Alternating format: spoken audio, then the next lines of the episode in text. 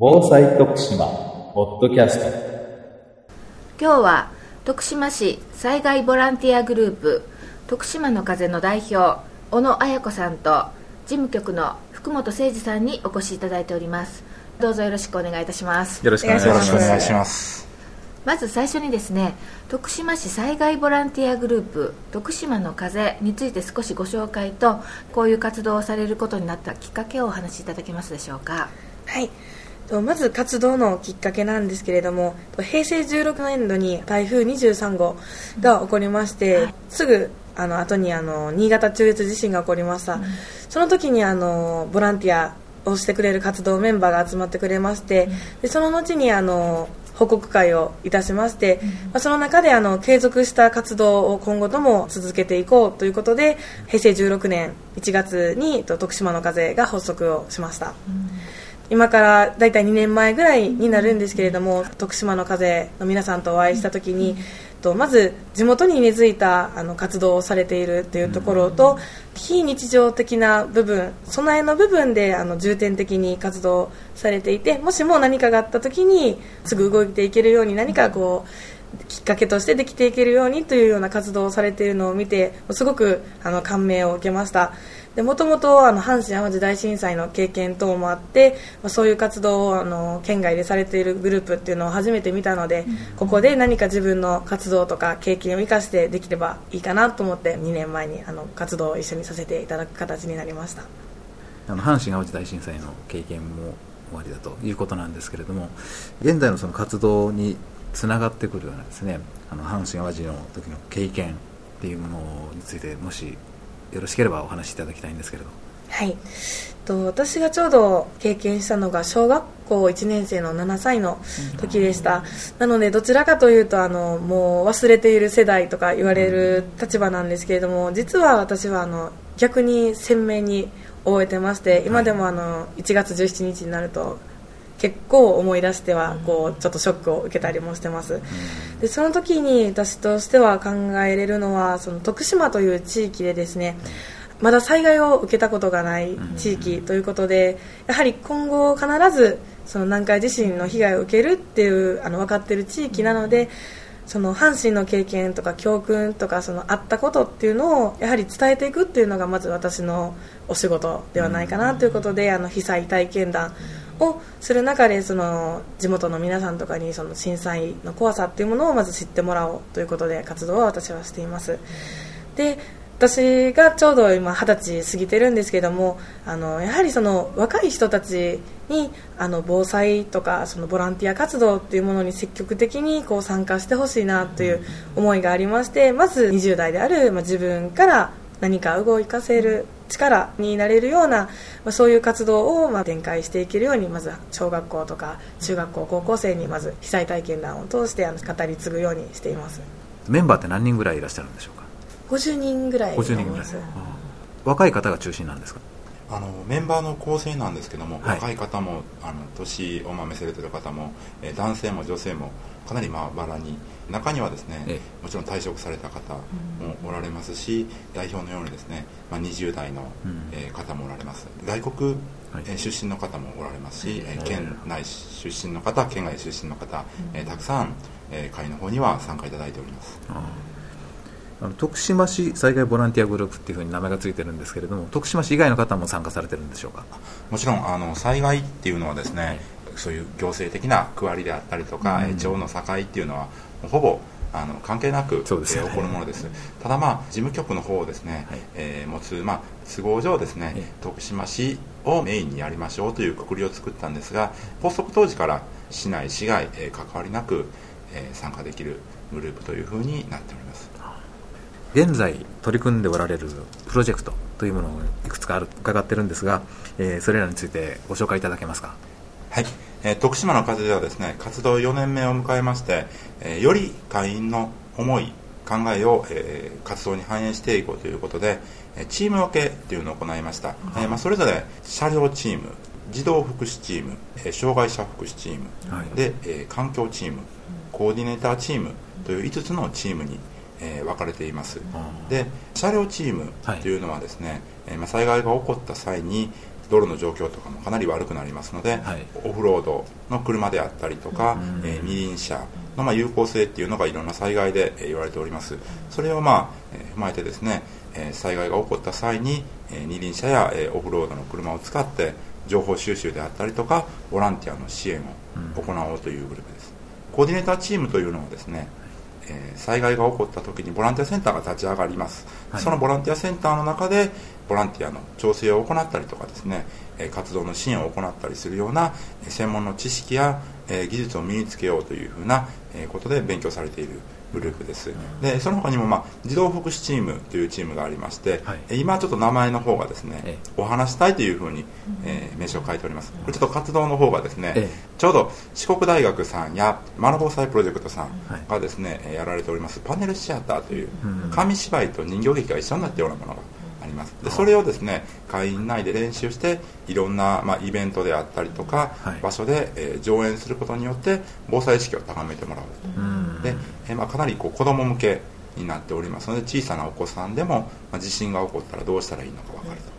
プラス子供と一緒についてきてる、えーお父さんやお母さん方、はい。またえーおじいさんやおばあさんに対しても防災について興味を持ってもらったりとか、えー考えてもらえるっていうふうなことができると考えて、まあ、それを行っております、他にもですね車両チームの行っている活動で、はい。炊き出し交流というのがあります、炊き出し交流っていうのはどんなものなんですか？はい。えー炊き出しって言いますとこう、はい。皆さんイメージとしては味噌汁であったりとか、えおにぎりであったりっていうのが、はまあ、代表的なものとして出てくると思うんでえすがね。災害を学ぶ中でですね、まあ、被災者の方から直接、えー伺ったことでですね毎日味噌汁とおにぎりやったらどうだろうかとそれが1ヶ月2ヶ月続いて大丈夫？って言われるとあそうか普段の生活で考えると毎日おにぎり味噌汁ってねお客さん来られた時にじゃあそれを出すのかっていうとそうですよね。そうですよね。そういうふうなことっていうのはいざ災害になると見えなくなってしまう。やっぱり普段の中から考えていったりとか訓練していかないといけないんじゃないのかなというふうに考えておりまして。で、はい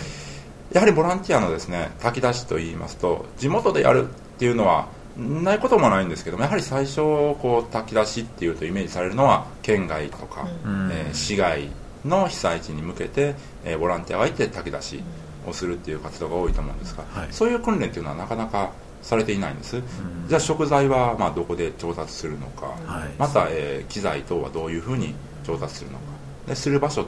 とかっていうのはどういうふうにするのか、うん。また、えー許可が必要な場合ですね、うん。あのまあ、保健師さんの許可とかが必要な場合はその許可をどういうふうに取るのかっていうことについての訓練とか、えー演習っていうのはなかなかされていない。うん。そうていうのがですね。現状ですね。で、はい。先ほどちょっと味噌汁とおにぎりの話を出したんですけども、はい。やっぱりこう食事を楽しんでもらうっていう意味合いも兼ねてですね、ええ。ーまあ、徳島から行った場合ですが徳島の名物を持っていく名産を持っていこうではないか。えうんということでですね、はい。愛媛県新居浜市の方に、はい。えー炊き出しの方に行った際にはですねはい。そば、米汁あはい。あそうですね。を持ってきました。で新居浜市っていうと、まあえー徳島と、まあ、愛媛。でもかなりも徳島寄りのうん。ところですんで、はい。でまあそば米といいますかそばのあの徳島の名産といえば伊谷え。え県西部になりますので、はい近いので知ってる人いるのかなと思ってたんですが、えー約300食少々、えー提供したんですがえそば、米汁の存在を知っていたのはあの徳島出身の方。お一人だけでした。そうですか。徳島からあの結婚してこちらに来てるんだけどそば米汁久しぶりに食べたあ中にはあのこのお米はどうやって作ってるのとか。いやそば米とは言ってるんですけどこれは米じゃないですよとかいろいろこうあの話が盛り上がるんですね。うん。やっぱりこう普段の生活に置き換えて考えてみると珍しいもの美味しいものを食べた時っていうのはこう会話も弾みますしはい。で、まあ、笑顔も見えたりひとときでも災害のことを忘れられたりとかっていうのがやっぱりそれがボランティアのこう目的でもあると思うんです。で、えー逆にですね今度はえー愛媛県新居浜市の災害ボランティアグループの方がですね、はい。えー平成18年の11月にですね、えー徳島市の方に、えやってきていただきまして、はい。大きい徳島市内のえーショッピングセンタはいーのですね、駐車場のフロアで今度は、えー愛媛県の、まあ、郷土料理ということで、ええ芋炊きという、まあえー料理の方お鍋になるんですけども、はい。を提供していただきました。これはあの愛媛県ではかなりメジャーな食べ物だそうなんですけども、えびっくりしましてね、芋炊きっていうから芋がいっぱい入ってるのかなと思って、芋は小芋が入ってるぐらいで一番びっくりしたのは、えっとうどんとラーメンが一緒に入ってるんです。えうどんも何を入れてもいいみたいではあるんですけどもなんせそのそれをえラーメン。ー河原とかで、えーブルーシートを引いて、なんかこうみんな仲間で10人20人とかで囲んで、こうワイワイ言いながらお酒を飲んだり話をしたりするっていうふうな文化があるみたいなんです、でえーまさかうどんとラーメンが一緒に入ってるとは思わなかったので これはなんじゃと思いながら食べたらびっくりするぐらい美味しかったんです。よ、食感がね、ええあの意外とあこれここれは新しい食べ方やなとかっていうちょっと想像ができないですね。ちょっとこう聞くと食べてみたくそうですね。なりますよね、災害が起こってこう落ち込んであの辛い辛いっていうばっかりではなかなかこう前向きな気持ちにはなれないですよね、はい。そこであこんな珍しい食べ物があったでその食べてる話してる中でこれはどこの食べ物っていう時に愛媛県から来てくれてると、あ県外の人も応援してくれてるんやなとかあわざわざ遠いところ来てくれてありがたいなっていうそういう気持ちっていうのがやっぱり復興の、まあ、手助けにもなるかなっていうふうなことで、まあ、炊き出しっていうのは、まあ、災害ボランティアのこう代名詞的な活動になっておりますのでそういったものについても、まあ、訓練であったりとか、えーさらにその交流を通じてあのいざ災害が起こった際の、まあ、えー支援の体制ですね、えー徳島で起こった時には愛媛県から来てくれたり、県外から来てくれるっていうことが、まあえー作れればっていうふうに考えて炊き出し交流っていうのを行っています。ボランティアグループの活動ということですので、えなかなかこう来れない層であったりとか、ええ興味を持ってるけど来てくれない層、あのうん。こう大きい公園であったりとか、えー防災の、えー何か、えー訓練であったりとかっていうのってなかなか興味はあっても来れないっていう方が多いんです、えー例えば小さいお子さんがおられたりとか、え。えーまた、えーお年寄りの介護をされている方、えーいろんなこう、えー生活の課題っていうのの中でいつ起こるかわからない災害っていうのはこう後回しになってしまう、えうん。えー毎日共働きで家にお年寄りもおられて小さい子供もおられてってなるとじゃああの日曜日に防災の訓練をやりますよって言われてもなかなかちょっと来れないですよね。そうですね。でボランティアグループっていうのはそういうところをこうフットワークを軽くそれこそあの1人の場所でも2人の場所でも小さい場所でも知ってもらうために活動できるっていう強みがあります。ですので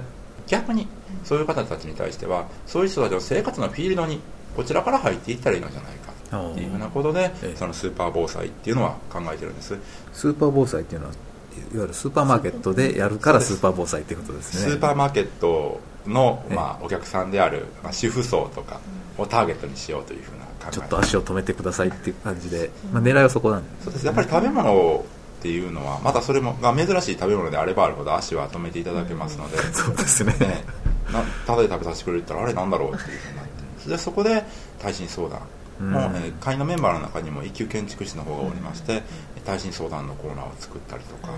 えー災害のパネルであったりとかボランティア活動のパネルいろんなパンフレット等を置いてですね足を止めてそこからあの一歩踏み出してもらうっていうような活動をしています。実際にそのスーパーに来られてる層っていうのはええ防災訓練であったりとか防災の研修会っていうのにほとんど参加してない方が多いです、えー新居浜市でやった時にはですね、えー新居浜市も、えー平成16年はい。の台風被害では徳島市以上の大きな被害を受けて死者も、えー多数出てあ台風が5校ぐらいかな上陸して大きな被害を受けたところなんです。でそこの、えーイオンっていう、まあ、大きいショッピングセンターで、えー炊き出しをさせてもらったんですが、はい。ほとんどの方が訓練に参加していなかったっていうアンケートを取ってみたんですね。っていう状態でした。やっぱりその普段の生活があると来れないので、逆に行ってしまうと、逆に行くそこに行くとあ災害ってこんなもんなんだな、パネル店とかをしてるとあなんとかしないといけないかなっていうふうなことを考えてもらえると、そこからいろんな訓練や、えー講習会等に、えー参加してもらうきっかけになればというふうなことを考えて武田市交流もそうですしパネルシアターお話し隊の活動もそうなんですけども、えー災害の講演会や訓練に来れない層をターゲットにして防災の意識を高めていこうっていう取り組みっていうのが今の、まあ、徳島の風で中心になってやってる活動になります。わざわざ来ていただくのではなくって人が集まっているところにボランティアグループさんが出向いていってでそういうお話なんかをしてくださってるということなんですかね。そうですね。あのパネルシアターではえー以前は、えー松重かな、の児童館祭りみたいなのにも、えー行かせていただいて、えー上演、えーさせていただきました、えー今後の課題というものがもしあれば教えていただきたいんですが。はい、と、私が実際にあのあの参加をさせていただいたんですけれども徳島県だけではなくてその災害は広域にわたってあのいろんな県にまたがってまあ被害が出るんですけどももしもその自分たちが県外にそのボランティアをするときにボランティア同士のネットワークっていうものが重要になってくるのではないかということで静岡の方に行きましてでその静岡でのボランティアの皆さんとかそういうあの活動されている NPO の人とあの、まあ、親しくなってそこであの徳島で何かあったらあのお願いしますとかもし静岡で何かあった時には徳島の風さんにお願いしますといったような、まあ、あの連携といいますかもしもっていう時のその災害連携をしましょうということであの県外にもなるべく出るようにはしています。で、まあ、その中でもその、まあ、県外ということで、まあ、出にくいムーブもありますので、まあ、そういうところを緩和するためにもその日頃からネットワーク作りというものをまず課題にして、まあ、連携を取っていけたらなと思ってます。と、私実際にあの大学の方でいろんな調査にも行ってるんですけれども徳島でまあ災害が起こったとすればその県西部に行けばその土砂災害とか、まあ、山間地域になるのでそういう災害があったり県南の方に行けば、まあ、もちろん津波災害市内の方ではまあ液状化と、まあ、それぞれその同じ県に住んでても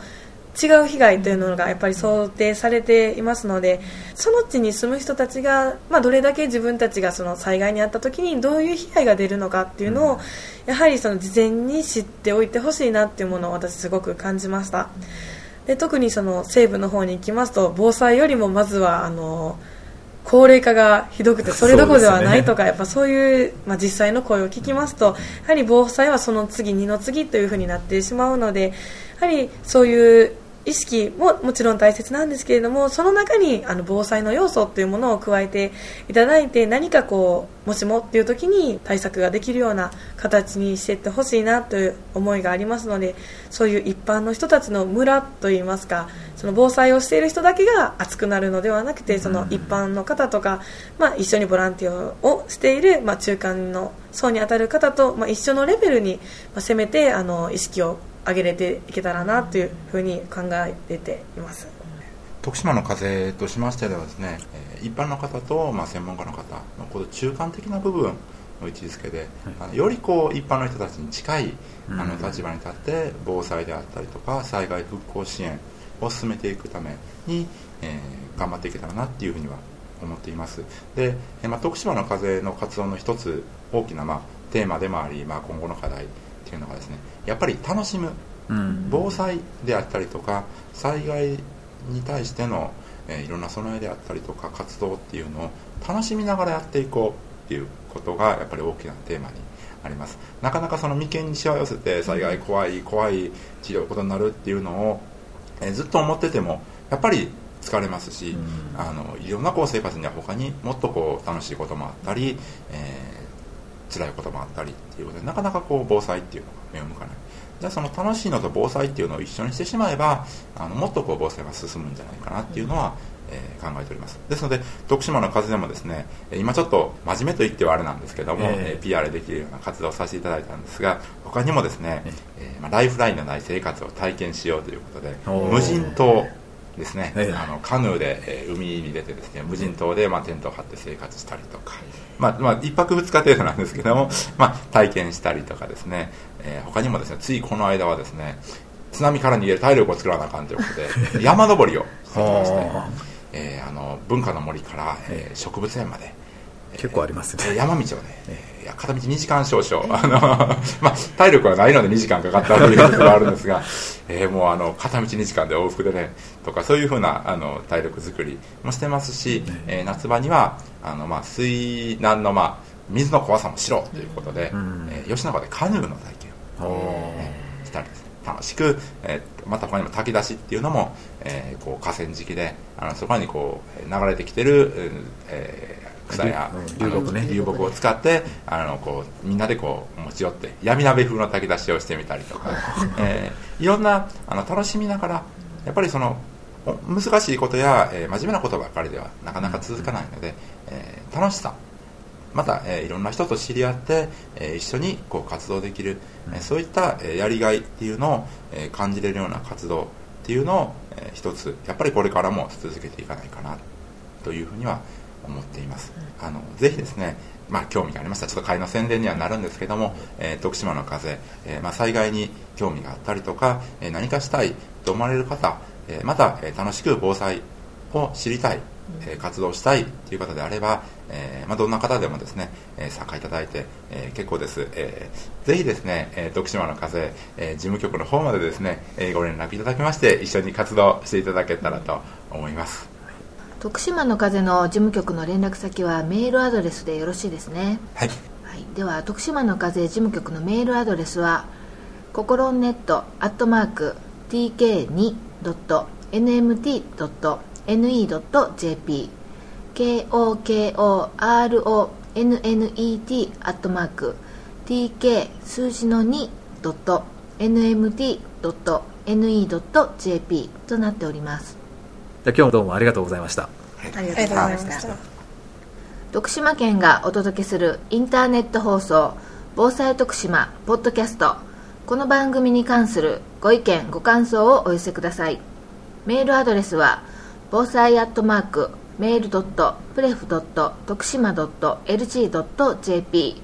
bousai アットマーク mail ドット pref ドット tokushima.lg.jp でお待ちしております